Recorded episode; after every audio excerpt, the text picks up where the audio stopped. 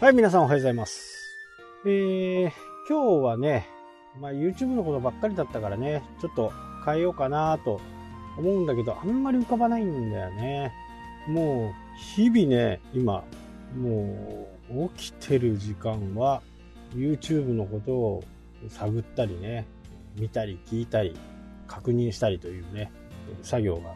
ずっと続いて。でもその中でね、えーなんかこう、一般の人たちが思っているウェブの世界って、やっぱりね、違う風に伝わっていくのが、こう、怖いんですよね。で、僕もね、声高らかにね、それは違うみたいなことを、まあ、言うタイプでもないし、まあ、知ってる人がね、そういうことをすれば、まあ、嫌われようが違うんじゃないのっていうことをね、言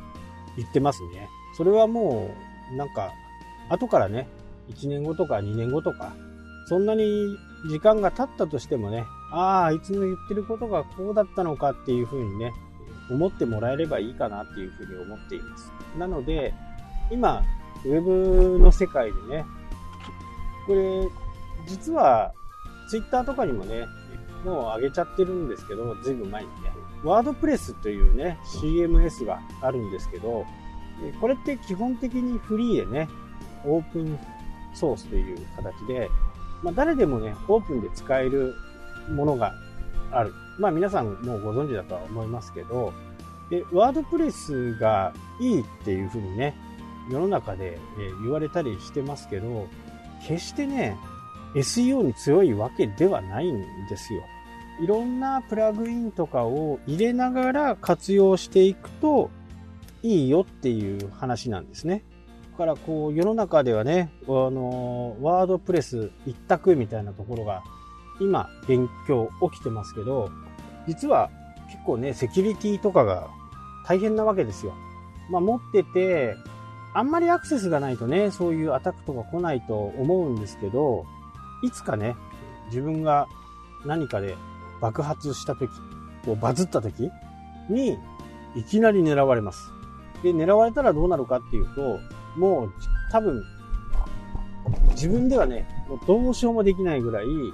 ぐちゃぐちゃになります。表面上はもしかして何も変わってないかもしれないけど、そこのサーバーを経由してね、いろんなウイルスがあって、周りの友達にもね、影響を及ぼす可能性があるんですね。まあ、決してこれ脅しじゃなくて、もうすでに僕3回ぐらいやられてるんですね。で、それをやられると、まあ、2日3日、もうかかりっきりですね。他の仕事をや、できないんで、もう、そればっかりっていう感じ。ワードプレスは SEO に強い。これ全くのデマですからね。強くできるよっていうぐらい。そもそも CMS って SEO に強いんですよ。だから嘘じゃない。まあ、デマと言ったけど、まあ、それはちょっと大げさかな。でも、プレーンの状態何にもいじらない状態で、じゃあ SEO に強いかって言ったら、それは違う。オールインワン SEO パックとか、いろんなものを入れて強化して強くなっていく。で、これが CMS のね、あと、後から何でも入れれるっていうところが、まあ CMS のいいところなんですけど、まあ、そういう感じで、後から入れれなくても、CMS ってね、今国産のやつとかもありますし、大手企業が使ってる CMS って、あの、1000万とか、2000万とかで売って、で、オリジナルにしていくのに、結局何億とかかかったりするんですね。それはやっぱりセキュリティをね、しっかり強化するために、まあ、大手企業であればね、まあ、それは当然のことですし、カード決済をするとかいうサイトであれば、なおさらね、えー、そうしていかなきゃならない。だから、こう、私もね、あの、私の素性を知らない人とこう話してるとき、まあ、いわゆるそういうウェブコンサルみたいな人が、いや、もう CMS、ワードプレスはね、最強でね、これはもう間違いないよ。もう、大手企業でもね、使ってるしね。まあ、使ってるんですよ。実際使ってるんだけど、でもセキュリティに関して、別にどうでもいいようなサイトが多いんですね。えー、クレジットカードの決済とか、こう、個人情報を入れるとか、そういうことをしないようなサイト。例えばニュースサイト。こう見るだけのサイト。そういうサイトはね、結構よく使われてたり、あと、大学のね、ものには使われてたりする。まあ、場所とね、えー、ポジションによって、全然こう使いか、使い方が分けてるっていうのがね、え正解かなと思う。で、こういう話がね、どんどんどんどんこう、増幅されてね、雪だるま式になって、誤った情報がね、流されていくわけですよ。これが非常にね、良くない。で、分解してみると、正しいことを言ってるんですね。えー、CM、ワードプレスは、プラグインを入れると強くなる。丸か×か。丸ですよね。ワードプレスは SEO に強い。×ですよね。追加すればっていう言葉が一言抜けちゃうだけで、丸か×かに分かれちゃうんですね。伝言ゲームと同じように、やっぱり人と話してる時にね、人伝いで聞いたことって、この追加っていう言葉が抜けちゃうことがあるんですよ。で、抜けた言葉がどんどんどんどん一人歩きして、ワードプレスは SEO に強いっていう風にね、思ってしまう。これがやっぱり良くない一つのね、大きな原因ですね。まあ SEO に強いか強くないかっていうのは、まあ強いに越したことはないけど、今はね、それほど Google の検索エンジンバカじゃないから、相当精度が上がってるからね。あの、ブログの場合特にタイトルがいいですよ。いや、そりゃそうだけど、